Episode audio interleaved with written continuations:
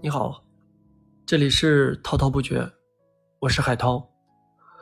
今天我们推荐的书目是《在深渊里仰望星空》，撰稿人阿三。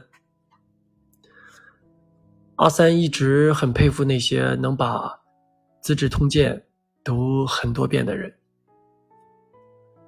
为什么呢？因为哀伤。高中时读过一遍，到现在已有十几年的时间，一直不敢去读那些所谓的正史。那时候所感受到的悲伤一直在身，无法去掉。在那个时间之前，一直在比较哪个时段是中国历史上最动荡、最黑暗的。有三个答案。第一个是战国后期，合纵连横三百年，群雄相争；第二个是三国两晋南北朝分裂与融合，迁徙动荡；第三个是中国近代冷热兵器的大转换。读完《资治通鉴》，确定无疑。就是第二个。那时，登上历史舞台唱主角的，都是踩着别人的尸体上去的，毫无人性可言。五千年文明曰吃人，三千年追求诗与酒。现实生活骨感且赤裸裸。与工作、爱情、理想、追求等乱七八糟的东西交杂在一起时，苦闷、彷徨、痛苦、哀伤、负面情绪随之而来，无奈，但又必须面对。重新思考风流潇洒为何意，竟然发现。这是那段令我伤痛不已的时代留下的东西。后来的我们为什么没有被外敌灭亡？是因为我们骨子里是有东西的，那是一种到绝境时每个人才会看到的取舍、信仰、追求。我自横刀向天笑。去留肝胆两昆仑，做自己认为值得做的事情。生命也不是最重要。这种光耀千古的品格是哪里来的？是传下来的。如果你记得他的前两句：“望门投止思张脸，人死须臾待杜根。”一定会知道，孔融最值得后世赞叹的不是让梨，而是收留了张脸。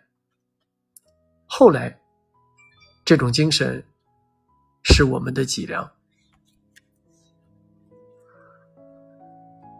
德衰情薄的社会，生活感觉很累，累即是心的束缚。做人。总该有个样子，何不学习阮籍？喜欢你时用青眼，不喜欢你时用白眼。该喝酒喝酒，该大哭大哭。若是能学到阮籍的几分真，也是不错的。三国两晋最牛的人物，让我选，我选嵇康。在砍头的时候，最想做的事情竟然是弹琴，调调实在是太高。一直以来的疑惑是：嵇康不是个铁匠吗？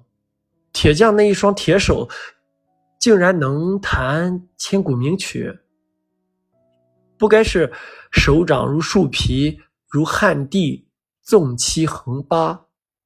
触琴弦断吗？难道是那个时代有神奇的养生方法方式没有传下来？那时还有个用书上的话说，就是千百年来装逼第一的人物谢安。我感觉，若是学谢安，最大的结局是十个人会累死九个。摆个姿势，从人生的开头站到结尾，是很累，非常累的，一定一定的。好吧，还有一个是吓死的。所以说，天下苍生所依托的谢安这种人物。是最不可学的，不科学，也不可学。总之，三国两晋时期真的是留下了太多精彩可聊的话题。从开始的每个人都拼命证明自己，到后来每个人潇潇洒洒，再到最后的我若为王，人的软弱、卑微。刚强、不屈，甚至超凡，都在此刻留下了浓墨重彩。好了，今天的分享就到这里。这里是滔滔不绝，我们下期再见。